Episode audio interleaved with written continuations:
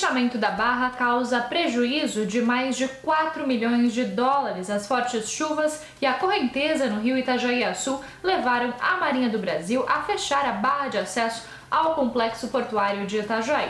Até amanhã dessa quinta-feira, seis navios aguardavam para atracar cargueiros não puderam zarpar e pelo menos sete navios estão em curso com a atracação prevista para os próximos dias. Com os atrasos, o prejuízo deve ultrapassar a marca dos 4 milhões de dólares.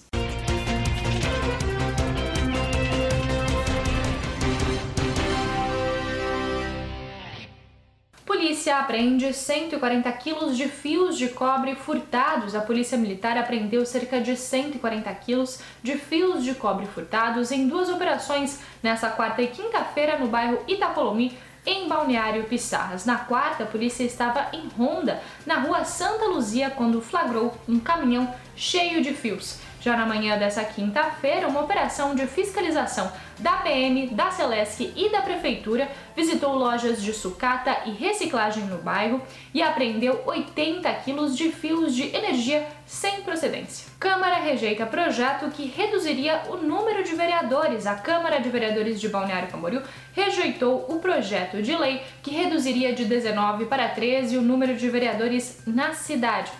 Foram 10 votos favoráveis e 9 votos contrários. Para ser aprovada, a proposta precisaria de no mínimo 13 votos. O autor da proposta, Nilson Probst, do MDB, justificou o projeto dizendo que seria uma forma da Câmara economizar recursos públicos do cofre de Balneário Camboriú. Esses foram alguns destaques dessa quinta-feira aqui na região. Você confere mais em nosso site diarinho.net.